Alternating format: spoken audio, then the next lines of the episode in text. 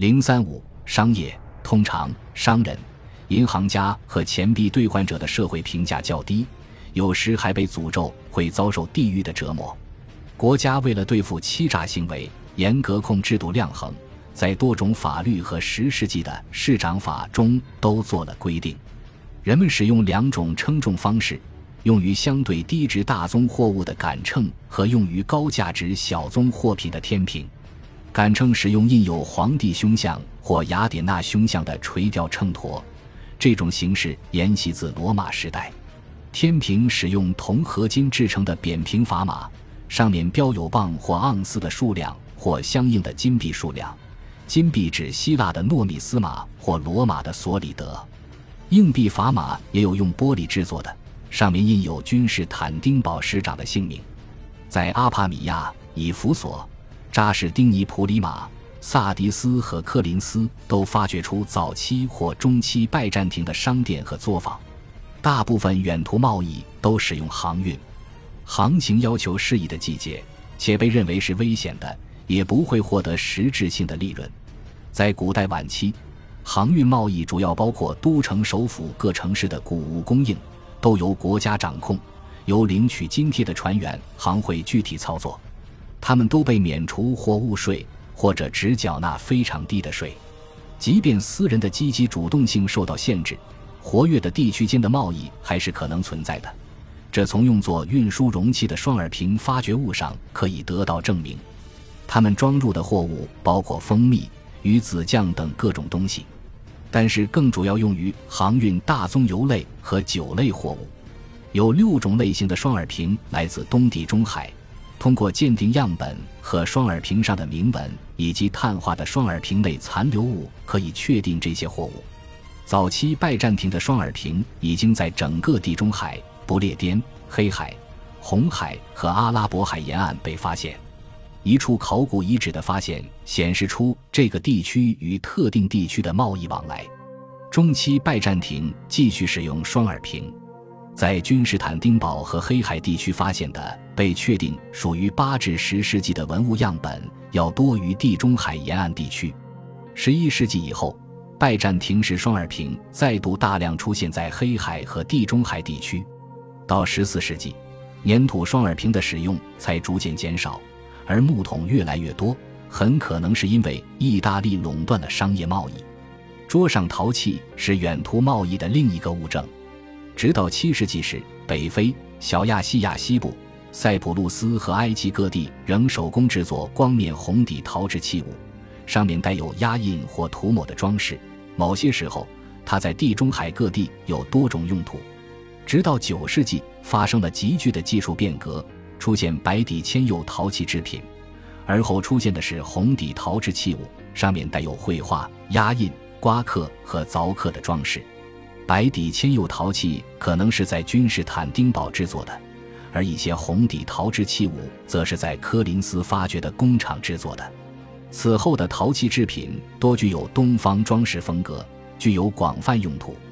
在很多海难沉船的货物中都有发现。同样，大理石在拜占庭帝国也用途广泛。大理石和其他装饰石材对于塑像、重要纪念碑、建筑物的石柱。护墙板、地板和家具具有极高价值，其中有些大理石是从希腊和小亚细亚、贝斯尼亚和菲利吉亚采集来的。马尔马拉海上的普洛科奈索斯岛出产大量帝国常用的灰白色大理石建材，这里还是廉价的海上运输的理想场地。有一艘装载普洛科奈索斯岛大理石和塞萨利采石场大理石的运输船，于五百三十年前后沉没在西西里近海沿岸。船中货物包括二十八根石柱、柱脚和柱头，刻有十字架装饰的石板和十二根长柱形石料。所有这些都是用来修建一所教堂里的神坛屏风、讲经台和祭坛的。教堂很可能在北非。拜占庭普洛科奈索斯岛大理石的使用进一步得到文献证明，它们被用在多种不同类型的柱头上，其发现物遍布地中海地区。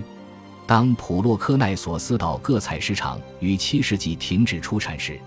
它们最终为沿海城市遗弃的古代纪念碑石料所取代，这些城市成了开采大理石的场所。在中期拜占庭时代，位于马尔马拉海沿岸的古代城市基兹库斯成为大理石的来源地，其中既包括大理石碎片，用来修复八世纪前后的修道院建筑物，也包括新雕刻成塑像的大理石，被重新用于君士坦丁堡建筑物，例如九百零七年修建的利普斯修道院。彩色大理石也被回收利用，它们是从大理石石柱上切割下来的小块和片状石料，被用于铺设镶嵌化路通道的地面。其他被用于进出口国际贸易的材料还包括金属、象牙和丝绸。帝国早期和中期都生产高品质白银盘，其彩色珐琅也构成中期装饰物的重要部分。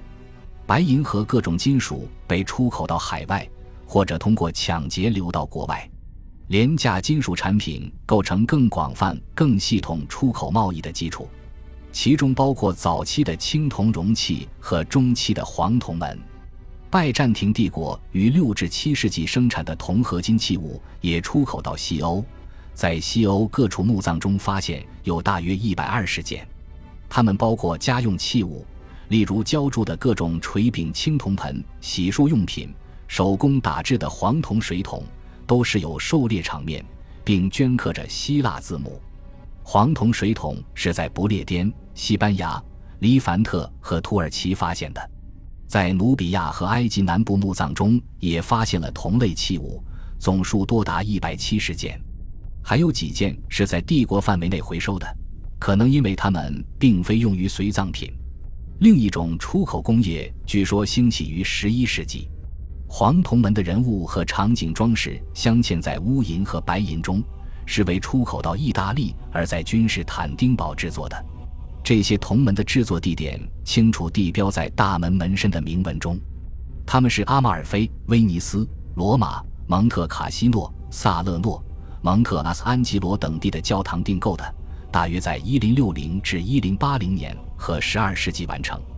这种门在君士坦丁堡本城却没有保留下来。这些铜门是由阿马尔菲的一个家族进口到意大利的。该家族的主要成员潘达利奥和莫罗常驻君士坦丁堡，拥有拜占庭荣誉头衔，并维持其在叙利亚和巴勒斯坦的商业利益。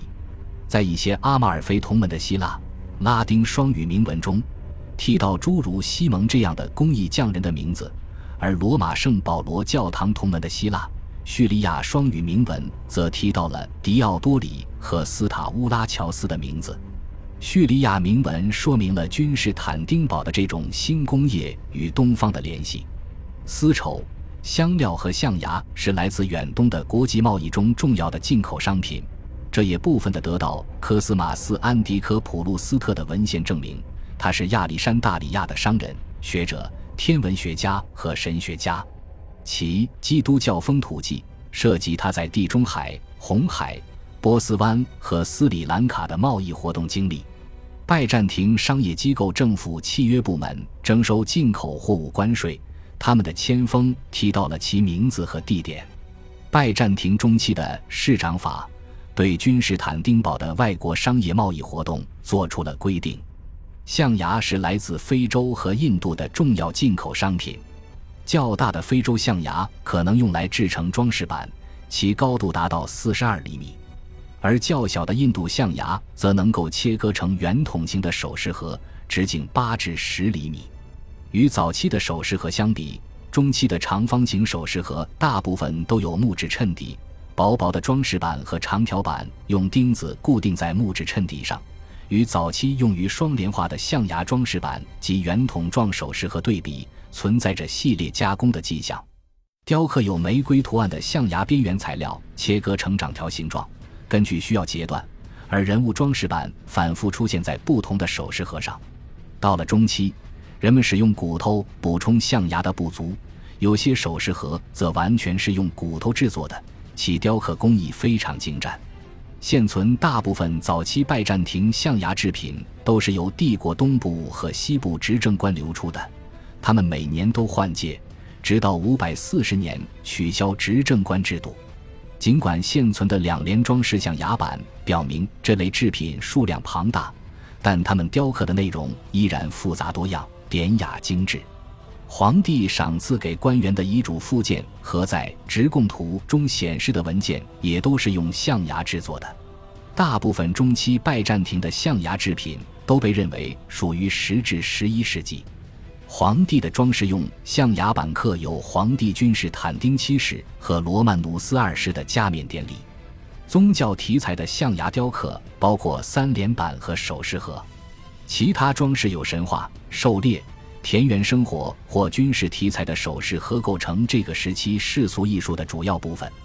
一个突出的例子是带有神话场景的维罗利首饰盒。在拜占庭时代，丝绸既进口也出口。在拜占庭的丝绸、亚麻和毛织品中，丝绸在商业中最为重要，而拜占庭的丝绸工业闻名遐迩。直到六世纪中期。生丝仍从远东进口到拜占庭帝国，在此纺织成丝绸。根据普罗科比的记载，贝利图斯和提尔是丝绸工业最重要的中心，国家部分的垄断丝绸工业，其余部分由私人控制。皇帝掌控的皇家丝绸在提尔和西顿用地中海蜗牛贝壳染成紫色。五百五十二年，蚕卵被带入拜占庭帝国。五百六十八年，桑树移植成功，首先在腓尼基种植。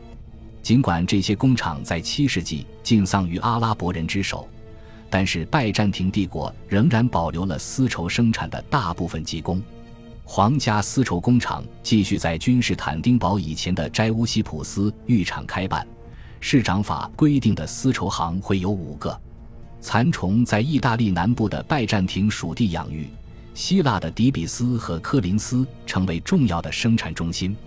印有狮子和大象两种图案的丝绸上的文字表明，它们都是在利奥六世、罗曼努斯和克里斯托弗、君士坦丁八世和巴西尔二世统治时期织成的。精心织成的丝绸描绘了皇帝和其他图像。欧洲各地教堂都保存着八世纪以后纺织的拜占庭丝绸。例如，在亚琛的查理曼坟墓和在欧瑟尔的圣日耳曼坟墓中，都藏有这类丝绸。总的看来，各类织物构成室内装饰的重要部分。现存于开罗格尼察的十至十二世纪的文献，证明了阿拉伯世界的新娘对拜占庭面纱和衬垫的需求。七世纪阿拉伯人的军事征服缩小，但并没有完全中断古代晚期的地中海贸易。其他发挥作用的各种因素还包括城市的衰败已经达到自给自足的程度，国家控制的君士坦丁堡供给系统的破坏，以及航运的私有化。到了十世纪，环境开始好转，但是拜占庭人带着厌恶商业的传统心理，未能从新局势中获得很大的好处。相反，积极性转移到了意大利各城市，他们在拜占庭首都获得了很多贸易优惠。恭喜你又听完三集，欢迎点赞、留言、关注主播，主页有更多精彩内容。